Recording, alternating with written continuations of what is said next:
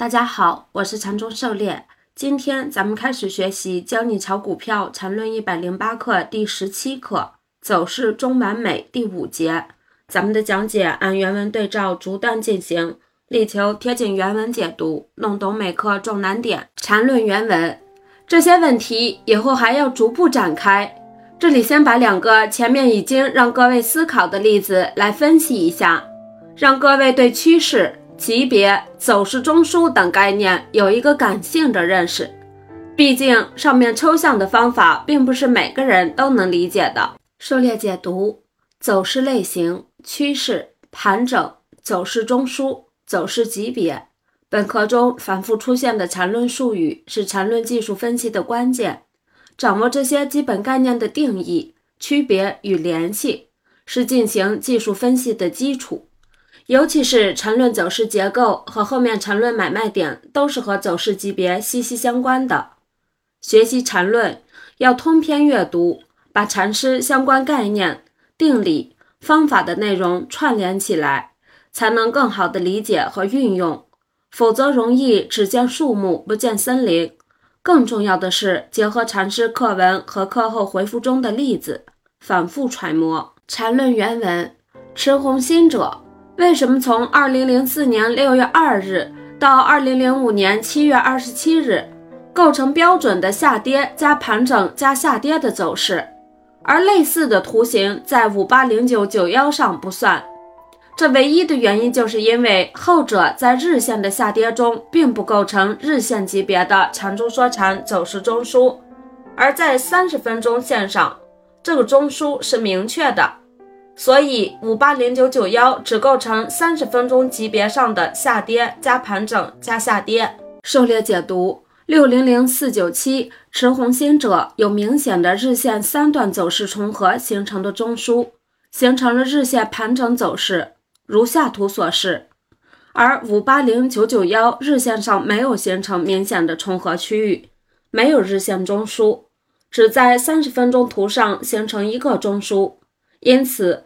五八零九九幺这个下跌加盘整加下跌是三十分钟级别的，关键是看这个中枢是什么级别的，也就是说，走势的级别是由其包含的中枢级别决定的。缠论原文，其后的上涨对六零零四九七持红心者，二零零五年七月二十七日到十月二十五日，明确的出现在日线上的上涨走势，为什么？因为在日线上明确的看到两个缠中说禅走势中枢，而五八零九九幺从二零零六年十月二十三日到十二月十三日只构成日线上的盘整走势。为什么？因为在日线上明确的看到一个缠中说禅走势中枢。涉猎解读六零零四九七持红新者，日线图上明显看到三波上涨形成的上涨走势。线段类上涨走势如下图，而五八零九九幺在日线上则是只有一个中枢的盘整走势。十一月八日到十一月二十八日形成的中枢区间为零点六七七到零点八零三，如下图。缠论原文，两者力度上有如此区别的技术上的原因，就是上面两个：一下跌加盘整加下跌走势的出现级别不同。一个是日线，一个是三十分钟的。二，其后的第一段走势，一个是日线上涨，一个是日线盘整。狩猎解读：背驰级别越大，结构越清晰标准，其后走势反弹的空间就越大。日线级别背驰后的反抽力度和空间通常要大于三十分钟背驰，而且通常情况下，在相同的时间段内。趋势的力度要比盘整的力度大，级别越大，反而力度越小。缠论原文，以上内容足够各位消化几天了，后面还有很多内容逐一写来，但请注意版权。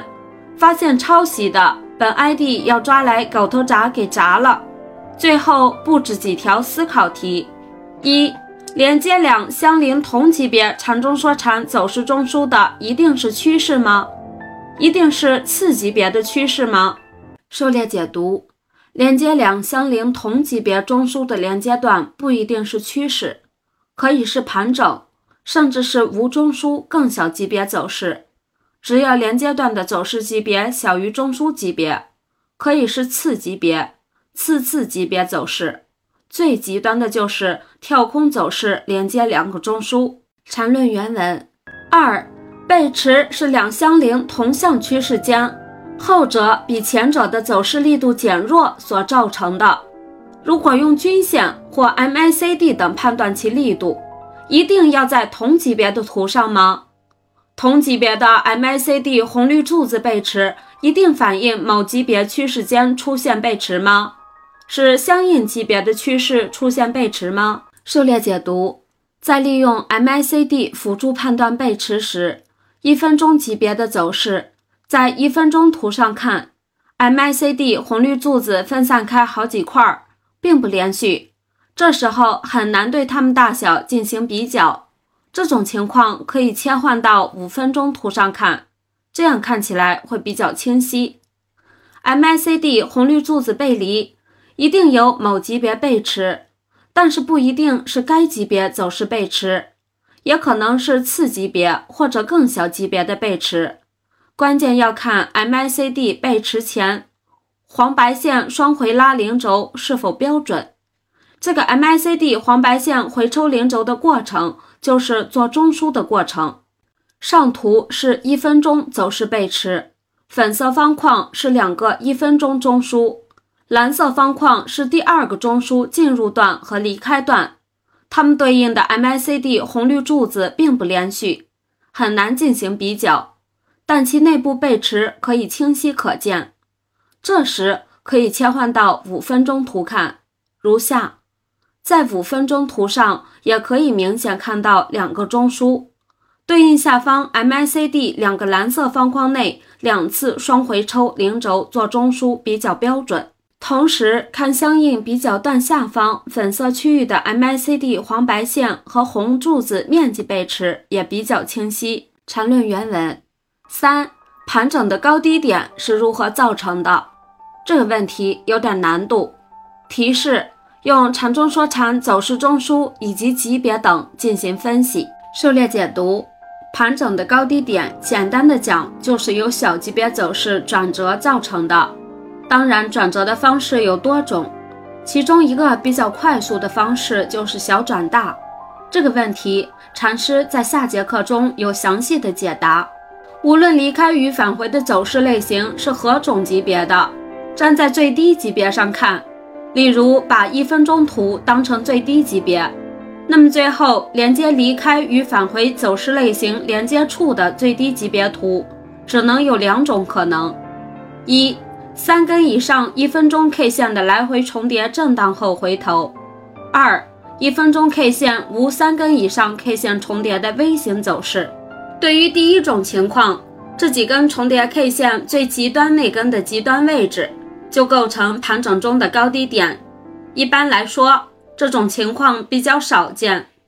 对于第二种情况，这个 V 型尖顶那根 K 线的极端位置就构成盘整中的高低点。这种情况十分常见，这也是为何真正的低点和高点总是盘中一闪而过的理论依据。本 ID 的理论能解释技术图表上任何细致的问题，这才是一种真正理论所应该具有的品质。这种的理论不需要什么诺贝尔的奖励，那一百万美元在市场上算得了什么？精通这样的理论。市场会给予你多得多的回报。